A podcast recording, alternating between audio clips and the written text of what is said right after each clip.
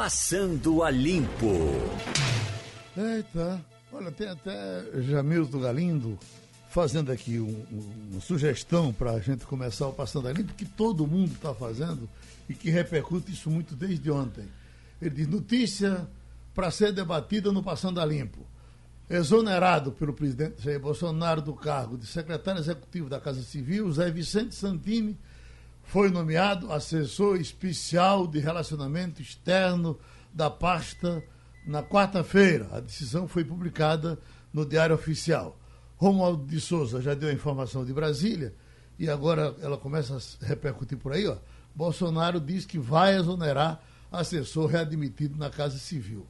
Bom, eu, eu, entendo que o afastamento do Ministério, que tirar ele do cargo de, de, de, de ministro eventual, já era suficiente, mas as pessoas queriam mais e estão vibrando com essa última decisão da admissão. Eu acho que não era suficiente. É assim mesmo? Não, não, não era suficiente, não. Você acho que, que ele não pode voltar para o. Quer como ser chutado mesmo? Exatamente, deve ser chutado. No, no, no, quebrou a confiança do, dos seus superiores. E se ele for para lá, vai fazer de novo. é assim, Wagner? É desse jeito, exatamente. É, é, Romualdo já trouxe a informação da exoneração. É, e, e, foi como foi muito importante, né? De fato ter tomado essa decisão logo agora. Agora é bom dizer que o presidente toma essa decisão com uns, mas com os outros é, é isso que se mantém, né? Por exemplo, veja aí as denúncias contra o secretário de comunicação Weingarten, é, e, e, ele fica segurando, segurando.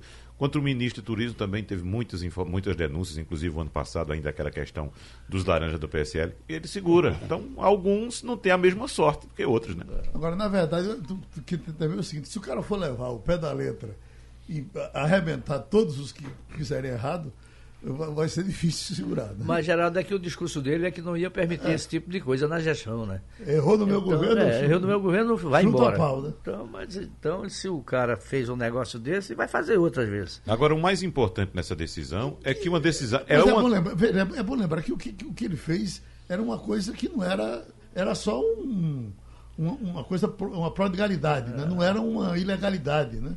Os caras faziam isso a 3 por 4. Aliás, tem, tem uma informação aqui de que mais, parece que seis ou três ministros também usaram os aviões do mesmo jeito.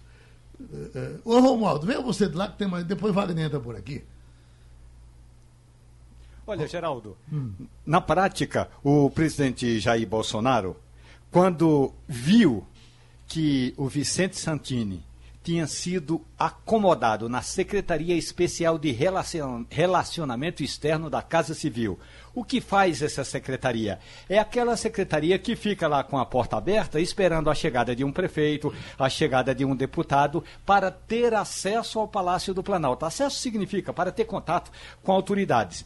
Aí o presidente eh, chamou eh, os dois filhos, que são padrinhos, ou que eram padrinhos do Vicente Santini, e disse que melhor seria demitir já Vicente Santini. E aí, da na mesma canetada, já que a caneta dele estava cheio de tinta, ele demitiu também Fernando Moura.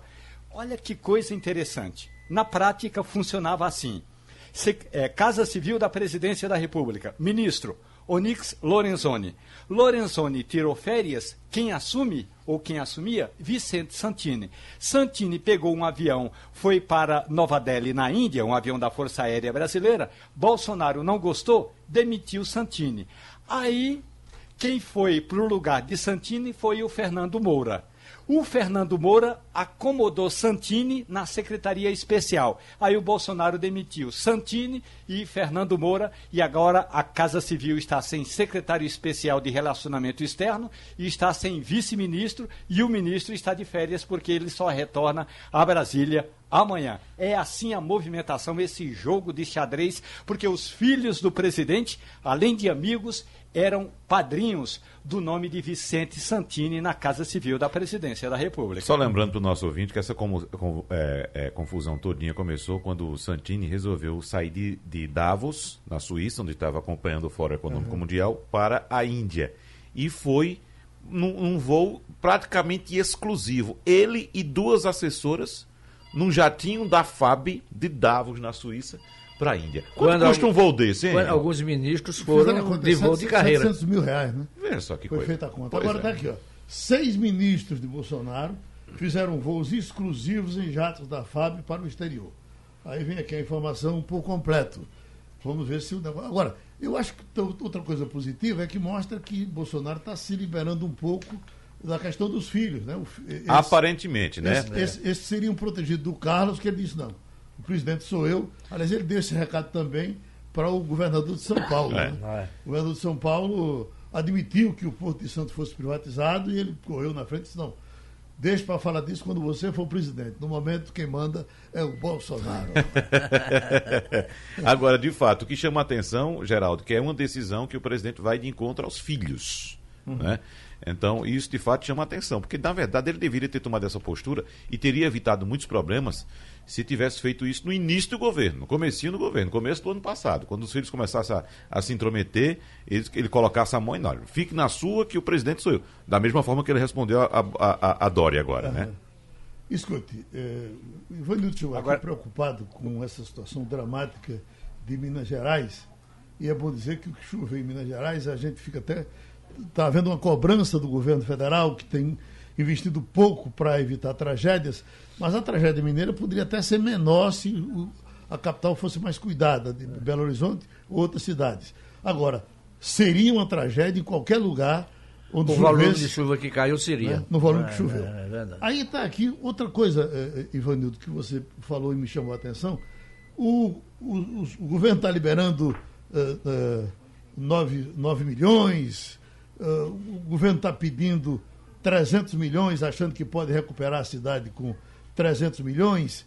E aí é que a gente, quando sai daqui e vai por roubos que aconteceram no Brasil ultimamente, 300 milhões era um trocadinho qualquer para um ladrão desse aí da, da Petrobras.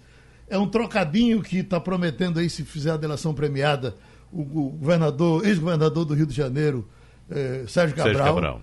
Uhum. Enfim, Aí veja como esse dinheiro faz falta na hora que a gente Sim, acompanha mas, tragédias desse tipo. Mas é claro, exatamente, faz muita falta. Nesse caso de, de Sérgio Cabral, o que chama a atenção, Geraldo, é que, além de tudo que foi descoberto de roubo de Sérgio Cabral, de apreensão que a justiça fez, né, de casa, joias da mulher, ele chega agora e ainda diz: Olha, eu tenho 300 milhões para devolver. Imagina. Se ele tem 300 milhões para devolver, eu fico imaginando o que é que ele tem escondido ainda. O, o Geraldo, é? a gente tá, quando fala de Sérgio Cabral, sempre lembra da cidade do Rio de Janeiro, né? Acontece que o estado do Rio de Janeiro é um estado grande, eu não, não sei o número de municípios, mas certamente mais de 100. Pois bem, as cheias atingiram também o interior do Rio. O norte do, do Rio. Se tivesse você um governador que pensasse no Estado, não roubasse como Sérgio Cabral roubou, certamente obras de contenção, obras de prevenção teriam sido feitas nas necessidades atingidas. Né? Uhum. E você veja que o Rio de Janeiro tem sempre na região da Serra, todo ano tem morte, todo ano cai, uhum. cai barreira, casas são destruídas. E não se toma providência preventiva, só vai atrás do prejuízo que não resolve. Belo Horizonte é uma cidade planejada, né? É, brecou uh, o, o, leito normal de vários rios e está pagando o preço. Eu estava conversando com o Geraldo antes de, de, a gente entrar no ar, dizendo que eu, eu trabalhei durante muito tempo como repórter numa revista nacional, que era a Manchete, e vi algumas tragédias. Eu vi uma cheia do rio Itajaí que atingiu Santa Catarina. É, é, e o, o, o Estado sofreu com isso. Morreu gente, casas foram mas não chega nem perto nem perto das imagens que você viu ontem em Belo Horizonte. Não, a gente está acompanhando ainda imagens que, que, estão chegando agora. A destruição da cidade de Belo Horizonte é uma coisa incrível. A área mais nobre da cidade foi uma das mais atingidas. Pois é, a cidade está destruída. É. A situação no interior é muito pior é muito pior, mas chama a atenção, como Ivanildo Sampaio falou agora, inclusive áreas nobres da cidade completamente destruídas por é. causa da chuva. Lembrar que Boa, eh, eh, ficou chamando a atenção Belo Horizonte, mas até então vinha se falando do Espírito Santo. Do Espírito também. Santo. O Estado é. foi destruído também. também. porque foi, foi um... E pelo, pelo que se Olha, até o Estado que vinha sendo bem governado. É, né? Veja só, veja só, a questão, a chuva atingiu o norte fluminense, atingiu é, grande parte do estado de Minas Gerais, Goiás é, é, e também Espírito Santo. E, e então foi, foi, não, eu falei Norte Fluminense. É, Norte Fluminense então, então fica ali a, a, chuva bastante concentrada entre essa região, Norte Fluminense, Minas Gerais e, e Espírito Santo. Então a chuva foi bastante concentrada. Agora, como o Ivanildo bem lembrou, uh, e que a gente não esquece, esse é o período da chuva no Sudeste. Então, às vezes atinge mais o Rio de Janeiro, às vezes atinge uma parte do sul, como atingiu é, é Santa Catarina uma vez. Então, esse é o período da chuva, dezembro e janeiro lá. Você foi poupado aí, né, Romualdo?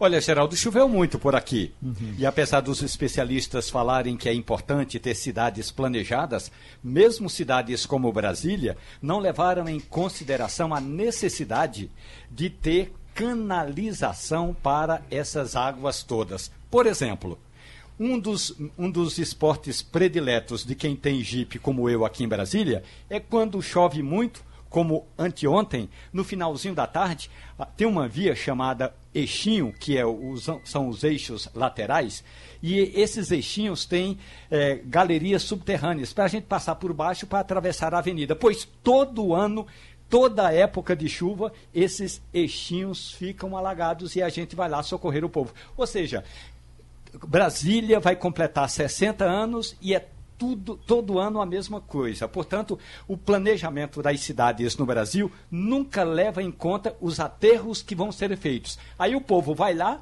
aterra, porque Brasília é uma região muito aterrada, tiraram a água do rio São Bartolomeu, que deu início ao chamado Lago Paranoá, aterraram ali para fazer a esplanada dos ministérios, a asa norte e a asa sul. Claro que aterraram também rios e córregos e aí, mais cedo ou mais tarde, a água manda a fatura, Geraldo. É, vamos lembrar que no Recife nós vivemos em cima de um aterro. Nós somos um aterro, né? É Estamos em cima de um mangue. É a gente teve a grande tragédia aqui, nossa última grande Set... tragédia foi em 75, né? 75, né? É, segundo. Ainda hoje repercute na, na, nas. Uh, pessoal, aqui ele mostra um é. filmezinho o bairro do Cordeiro, por exemplo, que você puxa a vida, né? Ah, os números extraoficiais falam em 255 mortos, né? Uhum. Naquela cheia. E que só deixou de acontecer depois que você teve pronta a barragem de Carpina, que brecou, con controlou a vazão do rio, né? Então foi, a gente é, se é ligou. É importante dizer que foi feito em tempo recorde. Né? Foi. Né? E outra coisa que ajudou também foi o desvio do um braço morto do rio Caparibe, que também é, atingia a região né, Poço da Panela, Casa Forte, Santana. Essas regiões deixaram de ter o risco de enchente a partir do momento que foi mexido na calha do rio. No caso do Espírito Santo também, Geraldo, além de ter sido castigado pela, pelas chuvas também, o Estado serve como um, um escoadouro das águas de Minas Gerais. Quando chove, chove em Minas, a água é, escoa pelo Estado do Espírito Santo para chegar até o mar. Né? Os rios passam, vêm de Minas, passam pelo Espírito Santo para chegar no mar. Outra coisa, eles são cortados por vários rios grandes, né? Isso. Nós aqui nós temos o Capibaribe, que não é tão grande assim. Uhum. Eles têm o, o, Rio Doce e tem dezenas de afluentes do Rio Doce, todos são grandes, não é aí achinho não. Uhum. Quando a chuva vem, meu companheiro, tem Helena está dizendo o seguinte, o custo do voo, ela está lembrando, o Wagner falou dele aqui, foi 700, seria 740 mil reais a fonte é a própria FAB. Uhum. Uh, Davi Carla está em Senharó, dizendo que só para esclarecer, o estado do Rio de Janeiro tem 92 municípios. É. Só? Eu achei que fosse um pouco mais, mas é, uhum. o estado não é tão grande não. O grande é Minas Gerais, uhum. que Minas tem Gerais, mais de 700. É, tem 800, quase 800, é, em torno de 800 municípios. Deixa eu me surpreender aqui, a Paraíba tem mais municípios do, do que, que, Pernambuco. Pernambuco. Tem, né? tem. Uhum. É. Mais município que Pernambuco. Agora veja. E é um estado menor do que Pernambuco. Um assunto também que certamente repercute em Brasília, Romualdo, ah. essa uh, declaração que tivemos hoje aqui na primeira página de Rodrigo Maia, ele, eh, eh, eh, ele dizendo que é contra o ministro da Educação, vai trabalhar contra ele, se ele pedir alguma coisa de Câmara, ele não conseguirá. Ao mesmo tempo, vai trabalhar também contra o ministro do, do Meio Ambiente, enfim é parlamentarismo no duro, né? E aquela história, não é, Geraldo? Do, do, que depende o Ministério da Educação de Rodrigo Maia? De muitas medidas provisórias, ao menos três delas importantes e uma que é fundamental para o Ministério, que é aquela da carteirinha digital. Tem muito estudante que já baixou a carteirinha digital e Rodrigo Maia disse que por ele não votaria essa medida provisória, não. Ou seja, no mínimo, dificultaria a situação do ministro da Educação. É o tal do parlamentarismo que o Democratas quer implantar no país. Mas a gente sabe, né? O DEM já manda na Câmara dos Deputados. O DEM manda no Senado, consequentemente no Congresso Nacional. O DEM manda na agricultura, na saúde e na Casa Civil da Presidência da República. Então, o presidente Jair Bolsonaro está nas mãos do Democratas e consequentemente, depende muito eh, da boa vontade e até do bom humor do, do presidente da Câmara dos Deputados. Como ele poderia atrapalhar a vida de Abraham Weintraub, seria o seguinte: primeiro, tendo uma convocação, até que o presidente da Câmara poderia fazer assim, ó, oh, vamos deixar isso para depois, ou vamos transformar a convocação em convite. A diferença é que a convocação, o ministro é obrigado a ir e o convite não. Então, isso é um, uma forma de amenizar ou de apaziguar as relações. Da, do, do outro lado, o que Rodrigo Maia está dizendo é que se depender dele, o ministro da Educação não vai ter vida fácil, e quando fala não é o Ministério da Educação, é o ministro Abraham Weintraub, não vai ter vida fácil na Câmara dos Deputados, é o que diz Rodrigo Maia. O presidente nacional do DEM, é, prefeito de Salvador, ACM Neto, nos disse aqui numa entrevista recente de que de jeito nenhum o DEM será a barriga de aluguel de Bolsonaro. Porque, é, pelo que você diz quase que Bolsonaro é a barriga de aluguel do DEM no momento. É, o presidente da República está sem partido. Uhum. Quer dizer, o presidente Jair Bolsonaro não tem legenda no Congresso Nacional. Consequentemente, não tem líder do partido de Bolsonaro na Câmara dos Deputados para defendê-lo. E aí, Bolsonaro está dependendo desse ou daquele jogo. E aí, por exemplo, hoje de manhã, Geraldo, aqui mesmo na Rádio Jornal, eu contei a história da chegada da secretária de Cultura, né? Regina Duarte. Chegou justamente no momento em que um grupo de ativistas culturais, Wagner, está pedindo que o presidente breque ou ponha um fim na chamada meia entrada nos espetáculos culturais, que dá direito a meio ingresso para estudantes, idosos, deficientes e jovens de baixa renda. Aí Bolsonaro falou assim: eu vou passar essa, essa batata quente para a nova secretária Regina Duarte. Ou seja, Regina Duarte, que era conhecida como a namoradinha do Brasil, chegou como noiva do presidente e agora vai ter de descascar essa batata, que é o que fazer com a meia entrada e ela não vai tomar nenhuma decisão, porque isso depende do Congresso Nacional. Nós brasileiros, Romualdo de Souza, adoramos ser enganados, né? Adoramos uma enrolação, porque veja só, essa meia entrada é uma enganação, é uma enrolação. Não existe meia entrada no Brasil. Você sabe como é que se precifica um produto, seja o produto qual for? Você acha que alguém que produz alguma coisa chega, não, isso aqui vai custar X, eu quero que custe X.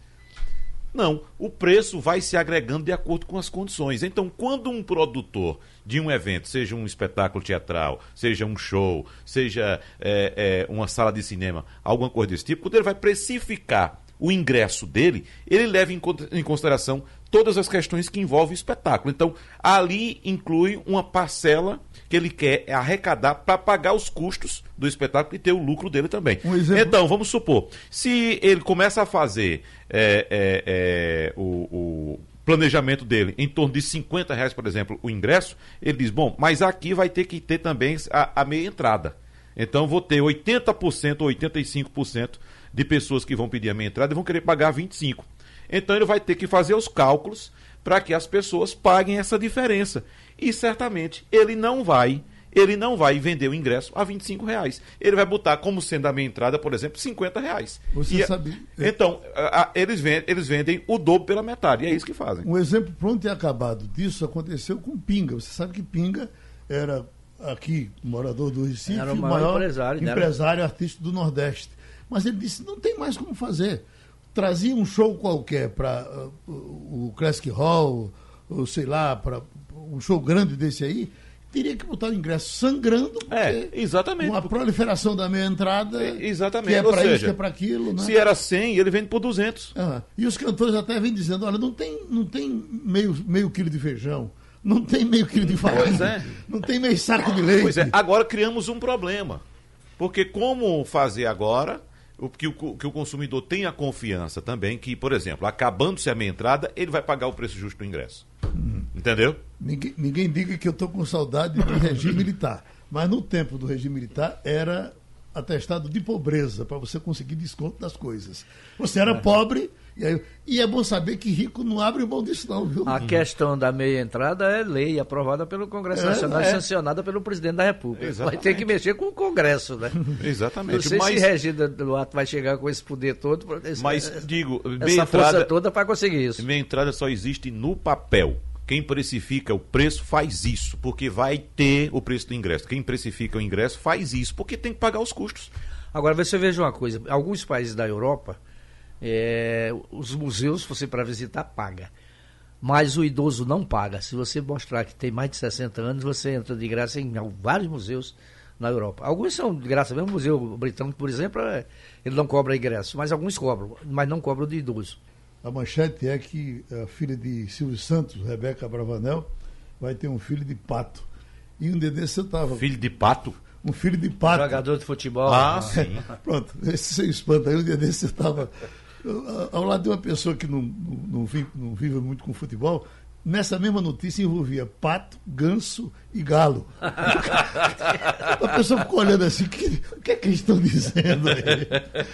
Mas olha. Você sabe que Pato foi casado, acho que com a filha de Berlusconi. Exatamente. É? Só casa com. Só dá golpe de baú. Esse é aquele, pato não tem nada. É aquele pensamento, é aquele pensamento, a filosofia de para-choque, que eh, pai pobre é destino, sogro pobre é burrice. Né? Olha. Ah, ah, o procurador de São Paulo está pedindo o processamento de Lula e Boulos, os dois juntos. Eles foram denunciados pela Procuradoria, porque Boulos juntou um bocado de gente e foi para o triplex lá de, Invadiu Lula. o triplex, né? é. Dizendo que se é de Lula, é do povo. Eu, eu ouvi uma entrevista de, Lula, de, de, de Bolo de madrugada, só você vendo a, a, o orgulho dele por estar sendo processado junto com Lula. Isso vai para o currículo, para uhum. arrumar voto. Uh, Romualdo? Geraldo, uhum. lembra, lembramos dessa situação quando foi preso? O ex-presidente disse: Eu vou chamar a turma do Bolos para eles ocuparem o triplex, já que o Sérgio Moro está dizendo que é meu.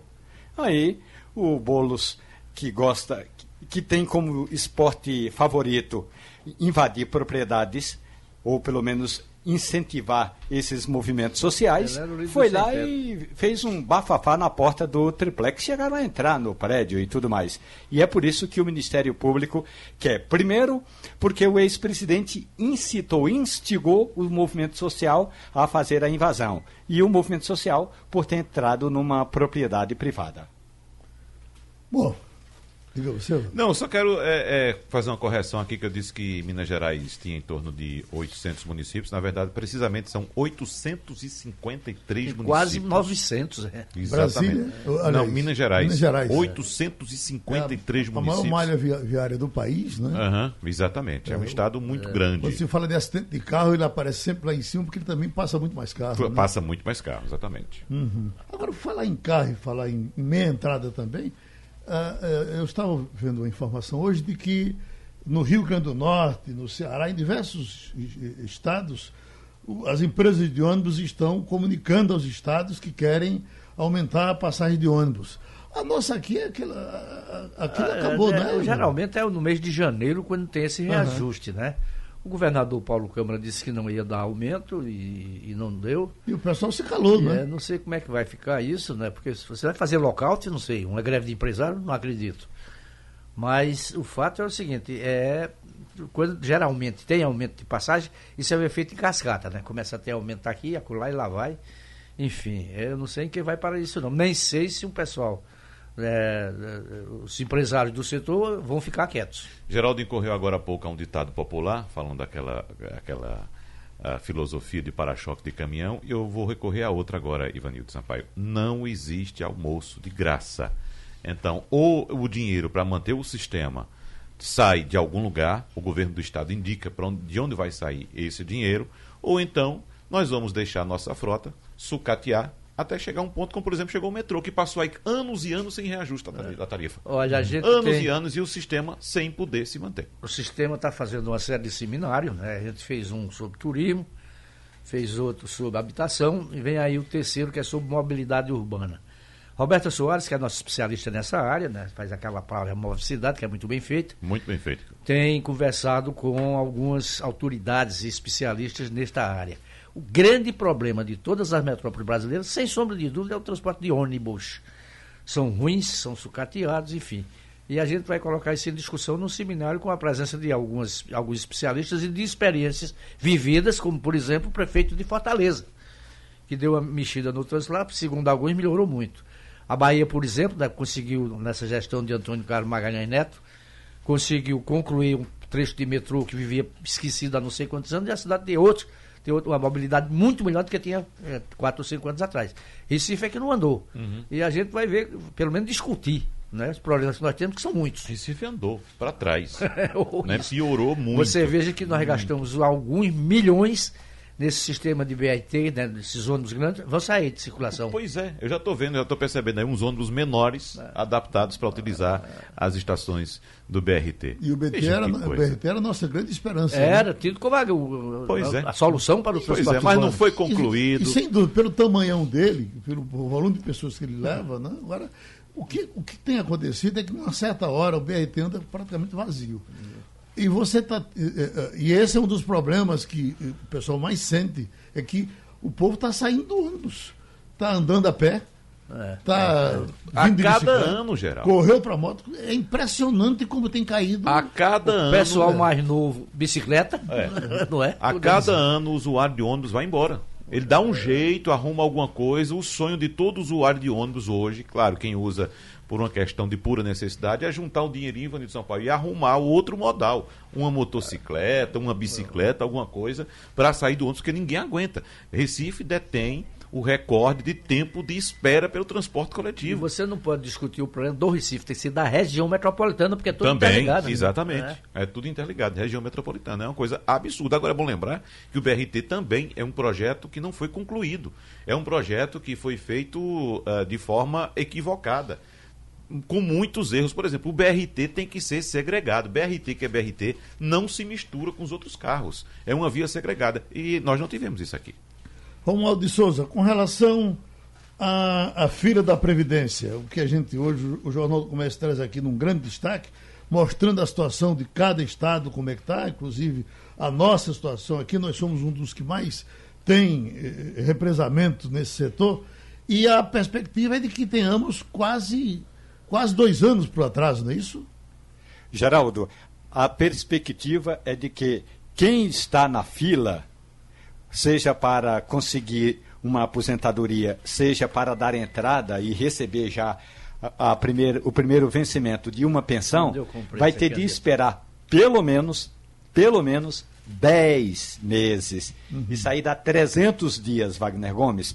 Tudo porque o governo precisa treinar os agentes das Forças Armadas que estão eh, na reserva e que vão trabalhar no INSS, o governo vai ter de convocar, convidar, chamar eh, servidores do INSS que estão aposentados e que aceitarem trabalhar esse período na Previdência Social, portanto, ainda vai demorar um pouquinho. A novidade é que, segundo me disse ontem Rogério Marinho, eh, a expectativa é de que, com um novo sistema de alinhamento e de informações, assim, digamos, mais é, é, pormenorizadas no banco de dados da Previdência Social, vai ser mais fácil fazer todo esse processo e aí é, dá, tem como dar uma agilidade. Mas é bom que a gente já se previna. Possivelmente essa fila não vai ser zerada este ano, não. O, uh, Ivanildo, você falou aí dos museus. O Wilton Batista de Olinda está dizendo aqui uma coisa que eu não sabia. Ele diz: olha, aqui na Igreja da Sé, a gente paga para entrar e para tirar fotos. Eu fui em Belém do Pará, visitei a Basílica de Nazaré, um luxo de igreja. Tirei fotos, mas não paguei. Não sabia Paga que pagava foto na igreja? É, não sabia não. Uhum. O, o, o, Geraldo, a gente está com o Romualdo aí na linha. Como é que Brasília está vendo a, a, possibilidade ou não desse partido Aliança conseguir o número de assinaturas que precisa para disputar as eleições eh, de prefeitura ainda este ano? Olha, Ivanildo, os dados que o presidente da República recebeu quando chegou da Índia são de que já tem pelo menos 60% das assinaturas reconhecidas em cartório. Ou seja, 60% aí, é, 5, já tem mais ou menos uns quase, quase 400, quase 400 mil assinaturas. O, o presidente está animado. Agora, sabe que uma coisa é o que ele está fazendo em cidades como Recife. É, possivelmente no sábado agora vai ter esse ato do, é, do, do grupo provisório é, do, do Aliança pelo Brasil o Bolsonaro não vai ao Recife, mas vai estar é, numa teleconferência, vai falar para os manifestantes. Então, ele vai se desdobrar, pelo menos nos finais de semana, nos fins de semana, para conseguir assinaturas. Mas, a, assim, chegando a 60% agora, daria tempo. Vamos ver se vai conseguir. Uma notícia que chama atenção, para mim chama atenção, Tiago Abravanel, com, com aquela barbona, aquele tamanhão e tal está assumindo que gosta de homem. E, e esse, esse negócio não assenta para todo mundo, né? Eu acho que não assenta para Tiago Abravanel. Mas boa sorte para ele. Sempre bom chamar a atenção desses acidentes caseiros para que as pessoas se previnam. O nosso Ramos Silva passou essa informação hoje cedo. Jovem morreu de choque elétrico em Carpina ao conectar o celular na tomada. Eu vi, escutei isso no, no programa já. Isso uhum. procede, foi mesmo? Sim. Ivanildo, inclusive, é, isso é uma coisa. Fiquei, fiquei com medo, porque minha, minha neta botando e tirando o telefone Exatamente. Da... Hoje tem uma prática, inclusive, de você deixar. Muita gente deixa um carregador só lá já plugado permanentemente, né? Hum. Para voltar e eu, eu boto o meu, depois você chega e bota o seu, e ele está lá, com aquele fio pendurado. Talvez isso não seja uma boa prática. Ô, Geraldo, né? A gente acompanha por aí uma proliferação de farmácias. Você chega no interior do estado, você não tem dificuldade para encontrar o seu remédio, porque farmácia não falta. É não é? Mas sabe uma coisa que é um comércio que é muito maior do que farmácia? De produto para celular. Se você precisar de alguma coisa do celular, quando você for lá para o seu, seu hum. sítiozinho lá no interior, né, lá do seu matinho lá no interior, pode ter certeza que no mato mesmo você vai encontrar.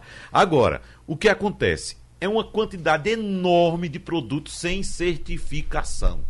Entendeu? E são principalmente os carregadores, os cabos, dos aparelhos. Muita coisa pirateada. Exatamente. Aí o pessoal fica Você comprando. As bombinhas, né? Exatamente. Aí você vai, coloca ali, deixa aquilo ligado ali na, na, na, tomada o tempo todo, aquilo aquece, esquenta muito. Às vezes não tem a devida proteção, você sai do banheiro molhado de pé descalço, vai conectar o celular, leva um choque. Houve vários casos dessa natureza. Então é preciso ter cuidado Portanto, precisa que os órgãos públicos verifiquem, fiscalizem a comercialização desses produtos que não são certificados, principalmente esses que são ligados à energia elétrica, como no caso os carregadores. E é preciso que as pessoas também façam essa própria fiscalização, adquirindo produtos que sejam certificados, produtos de qualidade. Porque uhum. isso geralmente acontece com esses produtos que não são certificados. Essa semana eu tive um problema com a eletricidade lá de casa, eh, aqui do apartamento com uh, uh, pegou fogo na, na, na, fiação de cima do, do teto.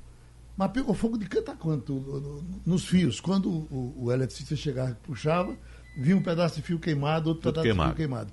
Se, se não fosse gesso, se fosse como esse aqui, madeira, talvez a gente tivesse tido um, um incêndio. incêndio. no apartamento. É, exatamente. Aí só nessas horas você vai. Aí eu fui ler um, um, um, um artigo dos, dos bombeiros eh, recomendando com relação ao incêndio, e ele disse que é, é, parte elétrica residencial, de dois em dois anos você deve pedir uma, fazer uma vistoria. Uhum. E a gente não faz. É. Né? Quem é. de nós fazer faz? uma revisão. Está né? funcionando, uma, uma, revisão, aliás. Está uhum. Tá funcionando, tá, a luz está ligando. A gente só vai lá quando queima, quando, quando tem algum problema. Geraldo, defeito é, fio terra em banheiro, né?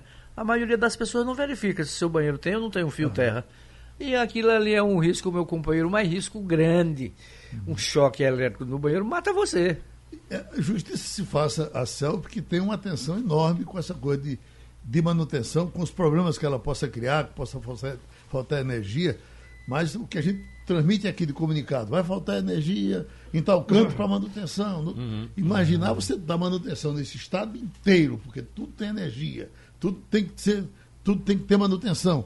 Não é brincadeira. É, e, e, a manutenção também colabora, Geraldo, no uso racional da energia elétrica. Às vezes você tem uma, um, uma, um, um cabeamento com defeito há vazamento de corrente, você está perdendo energia ali. Está tá pagando, o, o, o, consumo aumenta, o consumo da sua casa aumenta e você está pagando mais caro para energia por causa disso. Você é atenta ao quesito manutenção, Romualdo? Olha, Geraldo, eu moro numa região, é, um condomínio rural. Portanto, são aqui em casa é trifásico. Faz 20 anos que eu construí a casa. A cada cinco anos, meu irmão, que é eletricista, faz essa modificação toda. Nos últimos 10 anos, eu já troquei toda a fiação três vezes. A conta não reduziu muito, não, porque trifásico sempre é um pouco mais caro. Agora, não tem problema, não, viu, Geraldo? Felizmente, é, nas últimas é, modificações que ele fez aqui, ele botou fio terra em tudo quanto é coisa, nos computadores, na televisão, nas tomadas. Realmente, é, eu não tive problema não. Embora tenha seja uma região de muita árvore, muito raio, felizmente nós estamos prevenidos. Mas também posso dizer, a Companhia Energética de Brasília, chama-se SEB, que é uma empresa estatal, sempre passa por aqui dizendo: escute como é que está a manutenção da sua rede. Então, pelo menos por aqui, a Companhia de Energia Elétrica é bem é, é, exigente e, mais ainda, é, sempre traz informação conscientizando o usuário. Geraldo, informação de, de mercado agora. O Ibovespa Futuro registra uh, queda de mais de 1% e o dólar volta a subir hoje abriu o pregão a R$ 4,24. Então, um sinal Essa de que teremos um, do... um, dia difícil no mercado hoje também. É, por causa do coronavírus. É, o coronavírus, está é. mexendo com a economia mundial. Uhum. O que eu tenho de amigos que estavam com viagem compradas, porque esse é um período das pessoas. Uh, uh, você veja que a, a, gente falou de trânsito agora há pouco, e eu estava pensando aqui, puxa, eu não estou encontrando engarrafamentos na parte da tarde, por onde estou passando. Você está encontrando?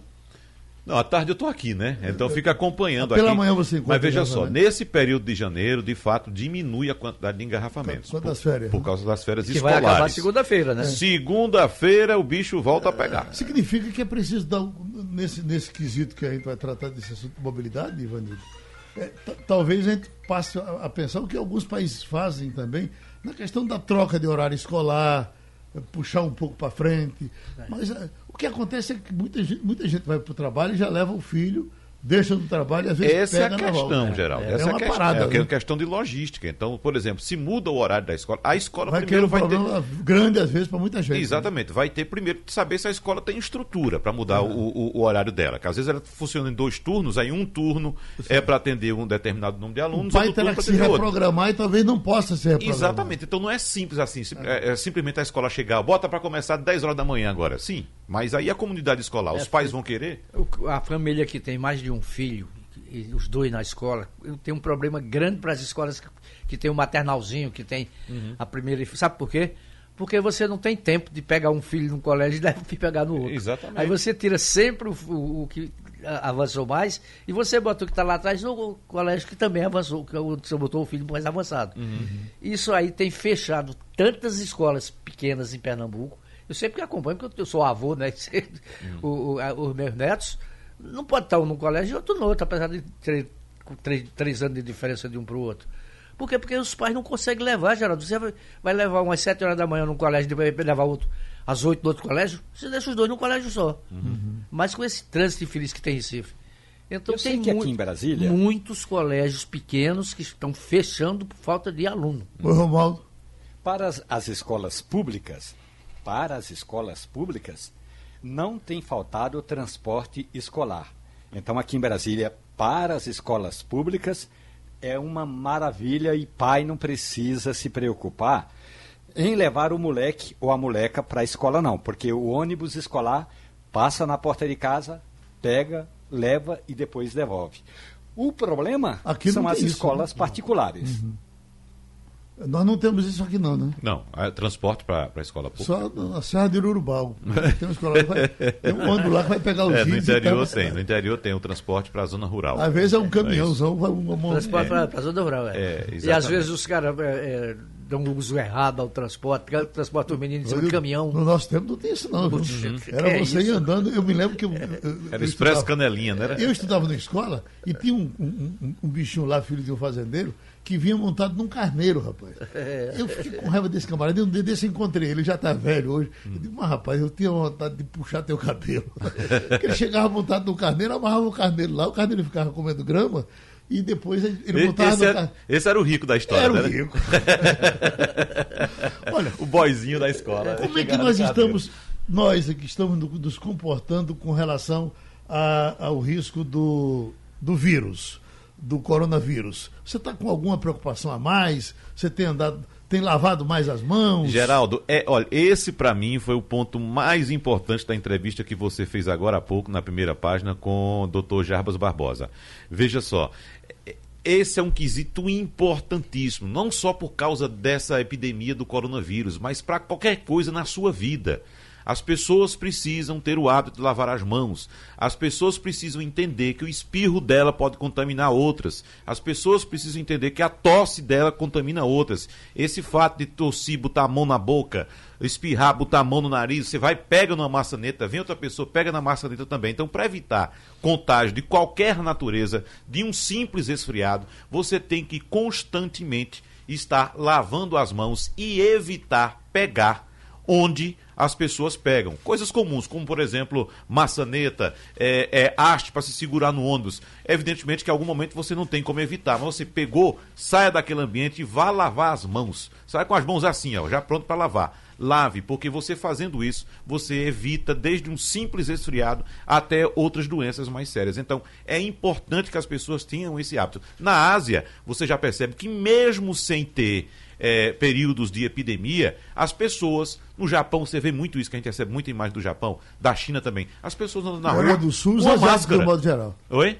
Na, na, Coreia do Sul também é do mesmo jeito. O, o máscara, porque às vezes a pessoa está ali com resfriado, então ela, já sabendo que pode ser um agente contaminador, ela já bota a máscara. Às vezes aquele cara é tão feio que ele está botando aquele negócio para ninguém ver a é, não, Ali, ou ele está gripado, ou ele está gripado ou resfriado, tá não quer passar, outros, ou está né? com medo da gripe dos outros, ou então está tentando simplesmente é, é, não sofrer algum efeito da poluição. Mas usa, usa máscara, isso ajuda muito. Agora, Ivan, os aviões não fazem isso de forma rotineira. Você entra é, no avião, não tem na entrada um álcool para passar na mão.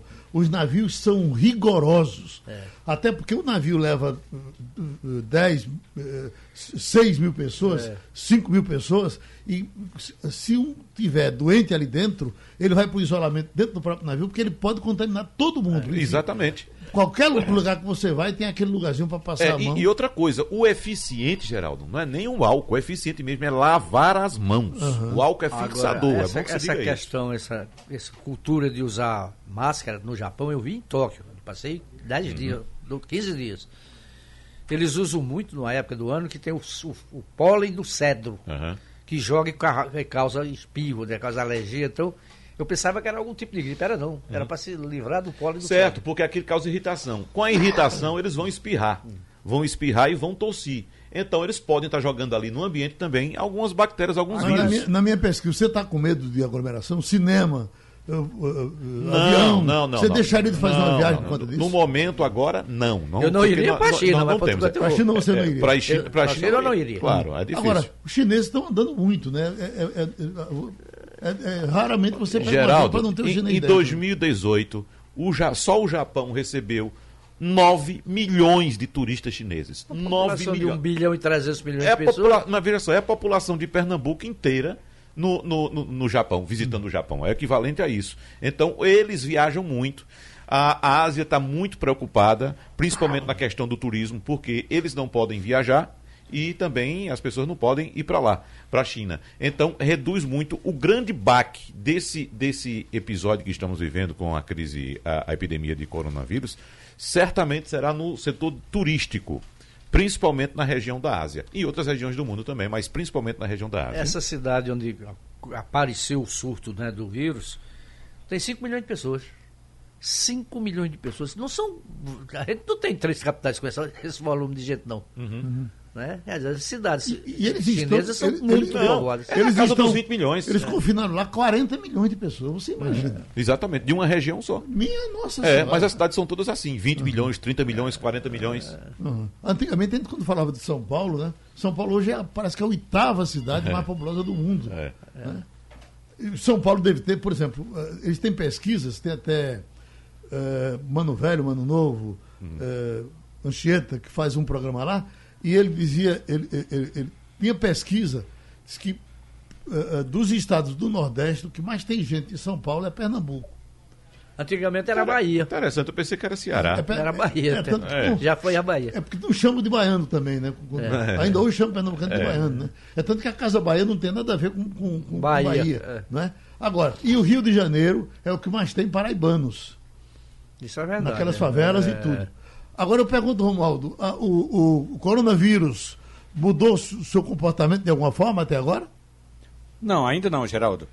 Agora, eu ontem fiquei um tanto quanto preocupado. É, é assim, o comitê de imprensa do Senado Federal, onde ficam os jornalistas, é um lugar como se fosse no subsolo.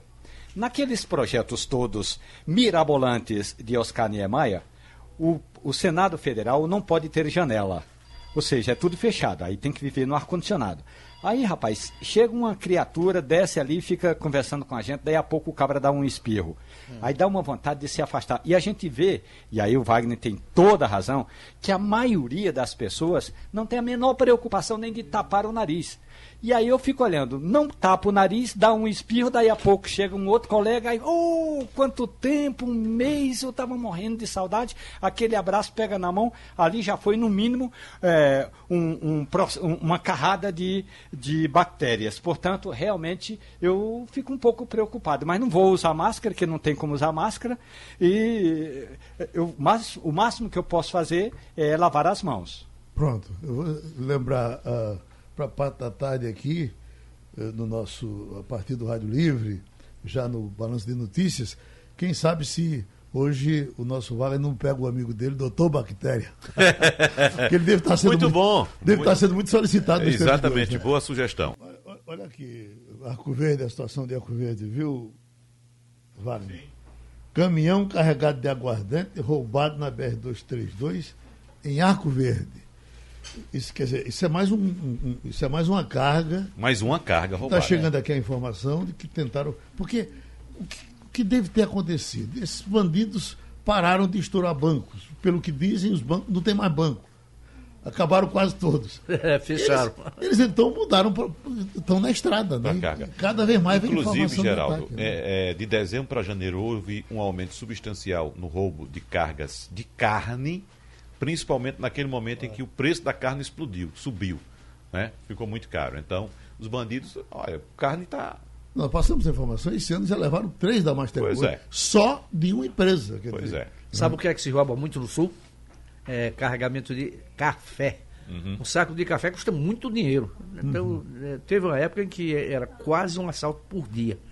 Aí a polícia tomou providência, né? Se, é, se colocou um sistema de segurança melhor, mais confiável e diminuiu. Mas eu me lembro que eu fiz uma matéria com isso, publiquei no Jornal do Comércio, né, sobre assalto a ca, transporte de café. Uhum. Então, é.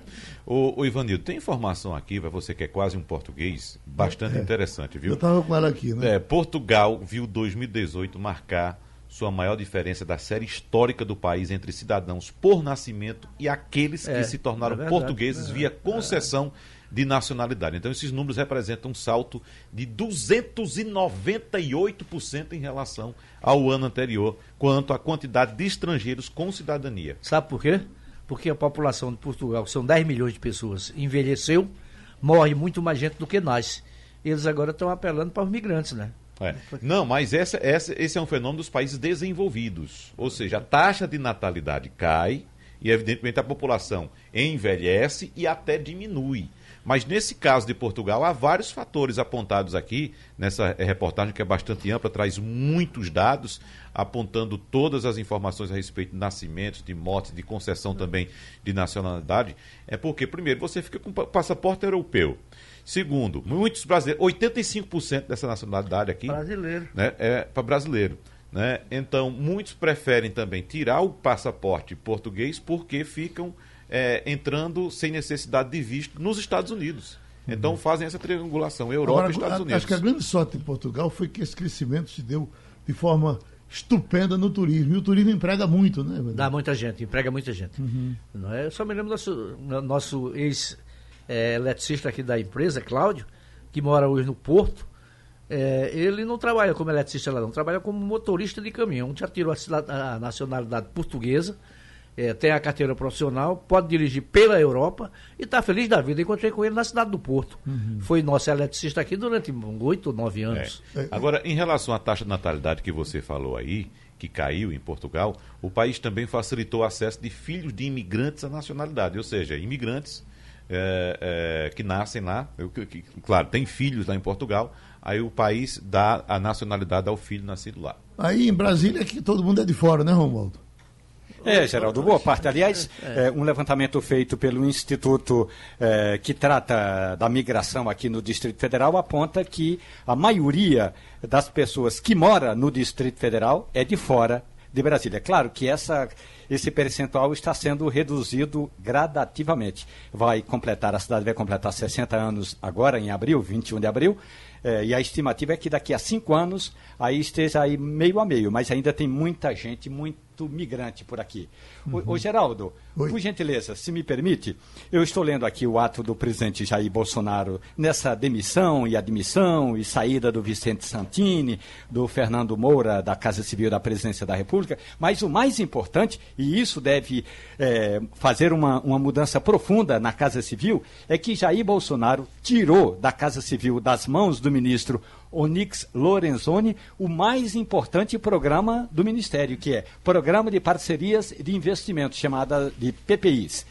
Cuida de quê? De investimento para projeto de mobilidade, mobilidade urbana, iluminação pública, tratamento de esgoto, saneamento básico. Portanto, essa área que era vital na Casa Civil, agora vai para o Ministério da Economia e quando retornar amanhã ao trabalho, Onix Lorenzoni vai estar com a pasta sem o vice, sem o secretário de Relações eh, Externas e sem, esse, sem essa PPI, que é um programa fundamental. Portanto, deu uma esvaziada boa no Ministério. Cortou as pernas de Onix, né? É. Uhum. Cortou as pernas dele, né, Romualdo?